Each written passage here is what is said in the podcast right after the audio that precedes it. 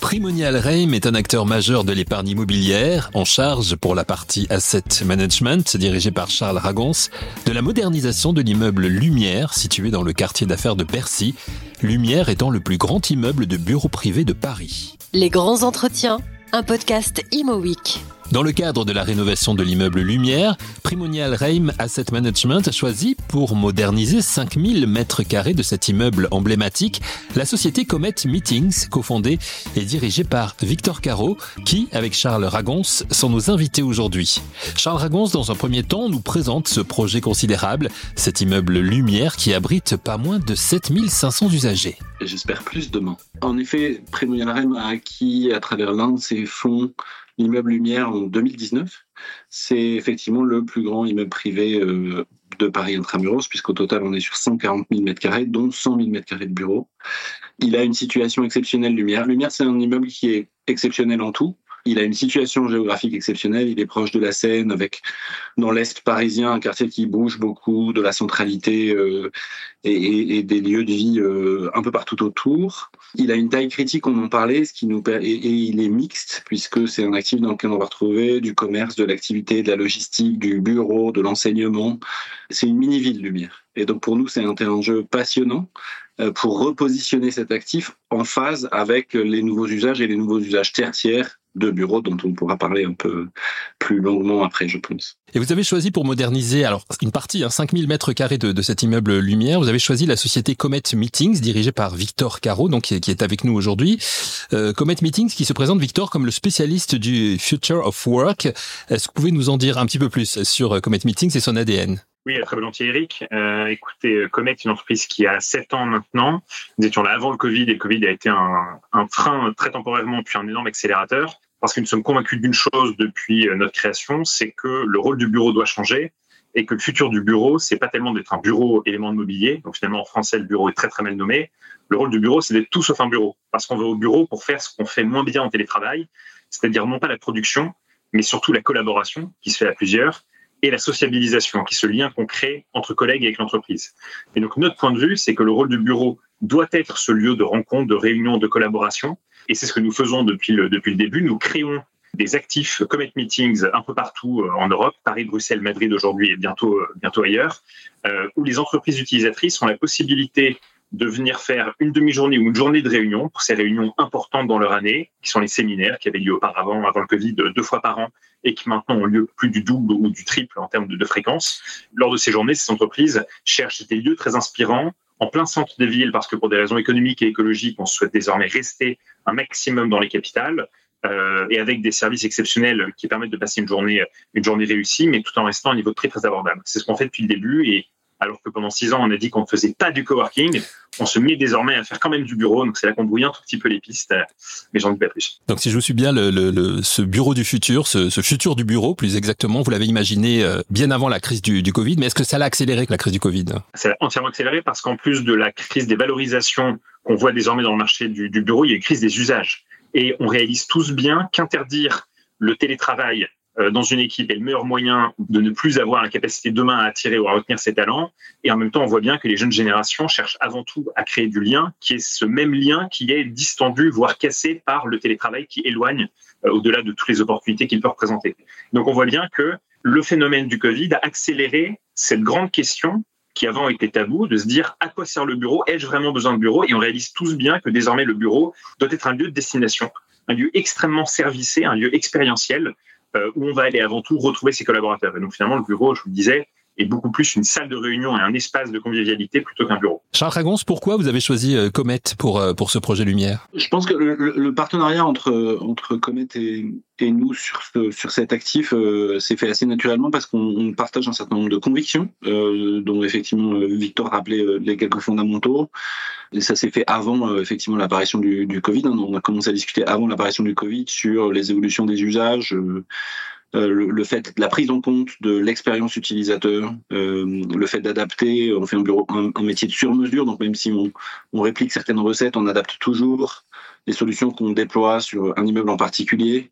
Et cette vision assez clé euh, du client et du parcours client, et de tous les, toutes les zones de friction. Je me souviens qu'une des premières discussions avec, avec Victor, on a beaucoup parlé de, des zones de friction, de celui qui vient dans l'immeuble et quels sont les besoins de l'utilisateur final de l'immeuble. Donc, je pense que c'est ça qui, enfin, c'est en partie ça qui nous a, qui nous a rapprochés. C'est donner un petit aspect plus humain, je dirais, au bureau, c'est ça? Ouais, je pense que c'est vraiment fondamental de remettre de l'humain. C'est-à-dire que très longtemps, on a parlé euh, d'efficacité des immeubles de bureaux, on a parlé de flexibilité, on a parlé de mettre des services et en faisant un catalogue avec une liste à l'après-vert de tas de services euh, euh, du pressing en passant par la crèche ou la conciergerie euh, dans les immeubles. Et en réalité, tout ça, oublier un peu l'expérience. Et aujourd'hui, à la faveur des nouveaux usages, et, on se rend compte que il n'y a pas grand monde qui a réellement besoin de pouvoir mettre ses chemises au pressing dans son immeuble de bureau et s'être trimballé dans le métro toute la journée. Euh, donc c'est joli sur une plaquette, mais en matière d'expérience et de valeur ajoutée apportée à celui qui vit dans l'immeuble, il vaut peut-être mieux y rajouter des humains pour accueillir, servir un café, rendre des endroits sympas et en faire un vrai lieu de vie, plutôt que de faire une liste à l'après-vert de services. Alors, on continue toujours à se poser la question de savoir comment on service nos immeubles et comment on apporte de la valeur ajoutée à ceux qui y vivent et à ceux qui font vivre leurs collaborateurs, donc aussi aux entreprises. Mais l'expérience utilisateur et l'humain, à l'image de ce qui se fait en hôtellerie, hein, quelque chose à peu près de, très clé. Et cela rejoint l'offre Hospitality que propose Comet Meetings et que nous présente maintenant Victor Caro en nous expliquant de quelle façon cette offre Hospitality s'adapte à la modernisation de l'immeuble Lumière. Oui, pour revenir sur le point de, de Charles, il y a une double mutation qui est en train d'avoir lieu sur le monde de bureau. C'est déjà certains services qui étaient proposés avant le Covid, mais qui finalement, on l'a tous réalisé, étaient assez peu utilisés et en fin de compte étaient plus cosmétiques. Et en plus de ça, il y a un besoin bien accru de services. Donc on a besoin de beaucoup plus de services, mais plus forcément les mêmes qu'avant. Et l'exemple du pressing est très, très imagé. Pourquoi aller mettre son pressing au bureau alors qu'en fait, lorsqu'on télétravaille un jour par semaine, on a un pressing en bas chez soi qui permet d'être beaucoup plus efficace et pour un prix qui est très compétitif aussi. Je ferme la parenthèse. Hospitality consiste à dire que les bureaux demain doivent être de vrais lieux d'hospitalité et non pas des hôpitaux, ce qui est plutôt ce à quoi le bureau a ressemblé jusqu'à maintenant. Et toute cette logique, c'est derrière d'aller trouver quelles sont les grandes briques de service et de flexibilité à mettre dans ces bâtiments. Et j'en vois quatre. Euh, chez Comet, nous sommes convaincus qu'il y a quatre briques nécessaires à un bâtiment bureau qui sont en fait comprises dans cette offre hospitality.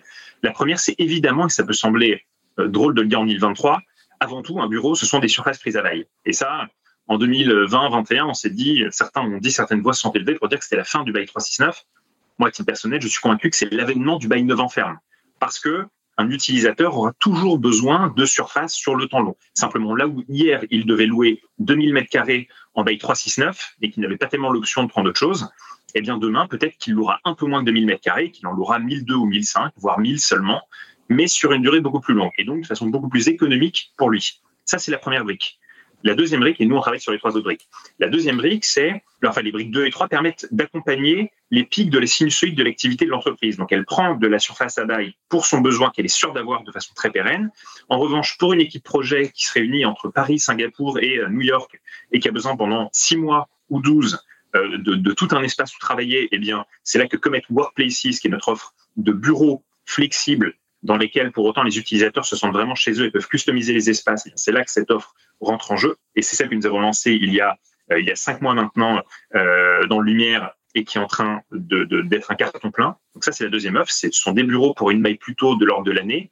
Et lorsqu'on a le besoin de réunir toutes ces équipes ou d'avoir en fait une salle, accès à une salle de réunion ou un espace commun euh, de taille moyenne à grande, eh bien, ces surfaces de salles de réunion, d'espaces communs qui n'ont pas tellement de sens à être dans les parties communes, dans les parties privatives, pardon, parce que ce sont des espaces très peu utilisés, eh bien c'est là que Comet Meetings entre en jeu. Et Comet Meetings, c'est quoi? C'est l'offre que je vous mentionnais au début, des salles de réunion et des lieux événementiels réservables pour une demi-journée ou une journée, avec l'intégralité du spectre euh, serviciel derrière. Donc ça, c'est la troisième brique. Et la quatrième brique, c'est faire vivre les espaces communs, mais sans essayer de cocher un maximum de cases, mais en se demandant vraiment quels sont les services qui apporteront de la valeur, et en acceptant une chose qui est, pour le coup, euh, assez clivante, c'est que les services qui ne sont pas utiles, eh bien, même s'ils n'apparaîtront pas sur la plaquette, eh bien, ne méritent peut-être simplement pas d'être dans ce bâtiment de, de bureau demain.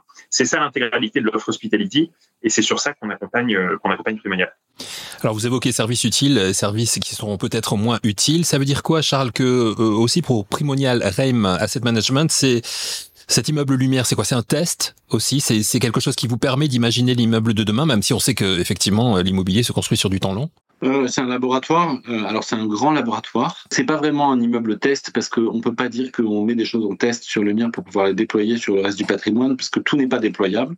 Parce que des actifs qui font 137 000 mètres carrés, euh, on n'en a pas d'autres. On a des grands actifs et donc il y a des choses qui seront effectivement qui sont faciles à tester au sens de bah, on a la taille critique pour voir si ça fonctionne. Euh, pour comprendre si ça apporte de la valeur à des utilisateurs d'horizons très divers. C'est aussi l'un des intérêts de, Lumière, c'est qu'on va retrouver des étudiants de Cage, on va retrouver euh, euh, des gens qui travaillent dans les administrations publiques, euh, des, des, boîtes de jeux vidéo, euh, sans les nommer les uns ou les autres, mais en tout cas des gens de, de, des prestataires de services, des gens qui sont financiers, donc des gens qui viennent d'horizons très très divers et qui ont des habitudes de vie et des habitudes de travail très différentes. Et donc ça nous permet de voir, de valider sur le terrain ce qu'on peut penser euh, ensemble euh, quand on réfléchit à des services qui peuvent apporter euh, quelque chose aux gens qui vivent dans l'immeuble et aussi aux décideurs, aux exécutifs. Euh, comment l'immeuble est un vecteur de service pour, pour, pour une DRH, pour un directeur de la com, pour un directeur informatique, euh, qui sont des utilisateurs au sens manager, euh, donc vis-à-vis -vis de leurs équipes, comment on fait en sorte que l'immeuble soit un vecteur de ce qu'ils veulent porter au niveau de leur entreprise. Ça, c'est probablement la partie la plus difficile parce qu'on peut tous se mettre dans la peau d'un utilisateur final. C'est plus difficile de se mettre dans la peau de, de la du, ou de la DRH de telle ou telle entreprise. Euh, donc ça, c'est vraiment important pour nous. Et sur Lumière, on teste beaucoup de choses. Il y a beaucoup de choses qui sont validées, et puis il y a des choses qu'on ne valide pas, euh, in fine, et qu'on fera autrement. Et je pense que c'est un, autre élément qu'on partage euh, avec Comet, c'est qu'on est aussi dans une logique permanente de test and learn. Il y a des choses qu'on avait imaginées avec Victor au départ euh, de, de, cette histoire et qu'on n'a pas fait comme on pensait qu'on les imaginerait en termes du positionnement de l'offre meeting et workplaces de Comet. Cette évolution des usages dans le monde du travail fait que, avant, quand une entreprise cherchait des bureaux, elle essayait de trouver dans l'offre proposée ce qui pouvait lui correspondre le mieux. Mais aujourd'hui, ce sont les concepteurs de bureaux qui s'adaptent aux besoins des entreprises en faisant quasiment des bureaux sur mesure. Victor Caro nous explique comment il voit cela. Oui, alors ce qui est sûr, c'est que les entreprises sont devenues de, vraies clientes et qu'en fait, le vrai client n'est même pas l'entreprise, le vrai client est l'employé. Et en fin de compte, euh, j'ai l'impression que dans le monde de l'immobilier, trop longtemps, on a considéré au qu'il y avait un client, le directeur immobilier ou la directrice immobilière, et qu'on a même oublié ce client final. Donc, ce qui est sûr, c'est qu'aujourd'hui, les entreprises votent avec leurs pieds et qu'elles iront dans tel actif parce qu'il répondra à l'intégralité de leurs besoins. Et, je pense que la force que nous avons, c'est que euh, ayant un parc d'une douzaine d'actifs euh, et recevant chaque jour euh, plusieurs milliers de clients à Paris, Bruxelles, Madrid, je pense qu'on est un bon, un, bon point de vue à, no, à notre échelle hein, de, de l'évolution des modes de consommation de, de, nos clients. Et par exemple, ce qu'on observe, c'est que la récurrence de nos clients a doublé euh, entre l'avant-Covid et l'après-Covid, parce qu'il y a une équation très simple qui se met en place, et c'est là que je vais rejoindre Charles. En fait, moins on est de bureau, plus on a besoin de faire d'événementiel. Et c'est là qu'en lien avec ce sujet du ou de la DRH, on, observe qu'il y a presque trois postes de coûts qui doivent être pilotés en même temps, en parallèle, et qui le sont rarement dans une entreprise. La masse salariale, le, le coût de l'immobilier de bureau et l'événementiel. Parce que plus vous mettez de l'un, plus vous mettez le curseur à droite, moins vous aurez besoin de le mettre à gauche. Plus vous aurez des bureaux, euh, des bureaux incroyablement beaux, extrêmement bien situés, eh bien plus vous serez compétitif vis-à-vis des talents et donc potentiellement moins vous aurez besoin de les surpayer. Et à contrario, moins vous avez de bureaux, plus vous avez besoin d'événementiel. Et donc c'est ça qu'on voit. On, on, observe bien que oui, qu'il y, qu y, a cette vraie mutation dans les attentes euh, de nos clients et le Lumière est un, est un cas parfait pour, euh, pour, pour tester et voir ce qui fonctionne. Et ce qu'on voit aujourd'hui en deux mots, hein, sans de secret, Charles, c'est que et sur l'activité meeting et sur l'activité workplaces, euh, Bercy est un carton plein. Je profite de ce que vous dites pour faire une petite aparté concernant le l'événementiel. Justement, l'événementiel, euh, on a l'impression depuis euh, la fin de la crise sanitaire que il a euh, retrouvé. Alors mieux que retrouver euh, ce qu'il était avant, c'est qu'il est devenu véritablement essentiel aujourd'hui pour les entreprises. C'est un constat que vous faites aussi? Totalement. Je vais partager. Vais essayer très bref, mais je vais partager deux réalités aujourd'hui qui nous impactent tous. La première, c'est que c'est qu'il est impossible de revenir sur du télétravail, parce que revenir sur du télétravail vraiment fait qu'on se qu'on qu qu se sépare, qu'on risquerait de ne plus être attractif du tout. Et de l'autre côté, euh, ce qu'on observe bien, c'est que l'élément numéro un qui ressort des différentes études et qui explique pourquoi un employé, notamment des jeunes générations, va rejoindre une entreprise ou au contraire la quitter, c'est le lien. Sauf que la réalité, c'est que le télétravail propose énormément d'opportunités de, en termes de productivité, mais détruit ce lien. Donc en fait, ce même télétravail qu'on doit accepter dans les entreprises et qui est une formidable opportunité pour tout le monde, détruit le lien, ça c'est le, revers de la médaille, alors même que ce lien est plus nécessaire que jamais. Et donc comment est-ce qu'on sort de cette, euh, de cette réalité? La réponse n'est certainement pas de dire on arrête le télétravail et on interdit le télétravail pour tous. Ça, c'est le meilleur moyen de, de, de, se planter. La solution, en fait, c'est de réaliser que auparavant, il y avait une piqûre de culture pour chaque membre de l'équipe au quotidien lorsqu'il passait sous l'enseigne primoniale, par exemple, en arrivant dans ses bureaux, et que désormais c'est moins le cas, et qu'en fait ces piqûres vont être bien plus espacées, mais bien plus importantes. en fait, c'est quoi? La réponse est le séminaire. Parce que, et on l'observe bien avec nos clients, et on l'observe bien dans des études comme celle, le Coachomium qui a été publié il y a quelques jours, la fréquence de séminaires va drastiquement augmenter et la durée va fortement diminuer. On va arrêter d'être sur des séminaires comme il y a 15 ans qui duraient deux jours et qu'on faisait deux à trois fois par an. On va être sur potentiellement 6, 8, 10 séminaires par an peut-être, mais qui dureront davantage une journée. Et donc on voit que c'est un changement colossal. Et pour répondre plus précisément encore à votre point, Eric, on réalise que l'événementiel n'est pas juste un moment où on a un verre à la main, où on écoute une présentation, mais qui a un effet FOMO avant. Un événement, s'il est bien placé, va créer une attente avant et va pousser les équipes à rester jusqu'à cet événement. Cet événement, le jour J, va évidemment être l'acmé, le moment particulièrement important, et va derrière, après, avoir un effet halo qui va donner à chacun envie de rester. Donc il y a une vraie approche stratégique qu'on peut avoir dans l'événementiel et qui devient et qui prend ses lettres de noblesse aujourd'hui post-Covid. Et j'imagine Charles que ça fait partie des, des, éléments pour lesquels vous avez choisi aussi euh, Comet euh, comme comme partenaire parce que euh, ce dont Victor vient de, de nous parler à l'instant, ça rend peut-être la marque Primona LRM plus plus sexy pour attirer les les, les collaborateurs aujourd'hui pour les faire rester aussi puisqu'on sait que toutes les entreprises aujourd'hui rencontrent des difficultés de recrutement euh, notamment. Oui, alors effectivement ça c'est c'est un intérêt fort pour je pense que et, et, et, on est vraiment dans du gagnant-gagnant avec Comet, c'est un intérêt fort pour le Lumière euh, que de proposer justement diverses solutions immobilières. En réalité, d'un fournisseur d'infrastructures immobilières, notre métier passe de plus en plus à euh, être capable de donner à nos clients des solutions immobilières.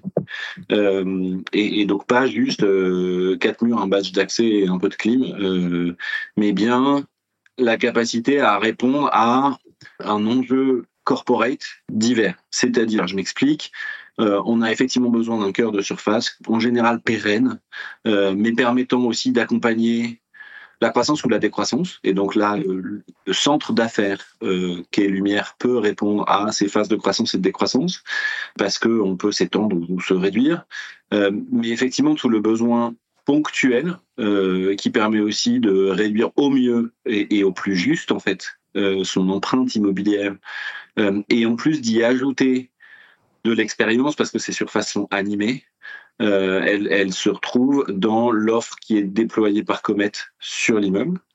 Et puis par ailleurs, on a aussi bah, la capacité de mutualiser. Enfin, j'allais dire plutôt que d'avoir, indépendamment du coût, euh, même s'il est, il est, c'est un élément fondamental de décision pour les entreprises, mais avoir des surfaces non utilisées, c'est pas non plus être très euh, vertueux du point de vue du développement durable. Euh, et donc la mutualisation, on parle beaucoup d'impact carbone, etc., mais finalement la mutualisation des espaces et le fait de pouvoir les utiliser au maximum contribue, ou plutôt que de les avoir dans son emprise immobilière privée euh, à soi, euh, est quelque chose qui devrait de toute façon aussi contribuer aux enjeux RSE des entreprises et des clients.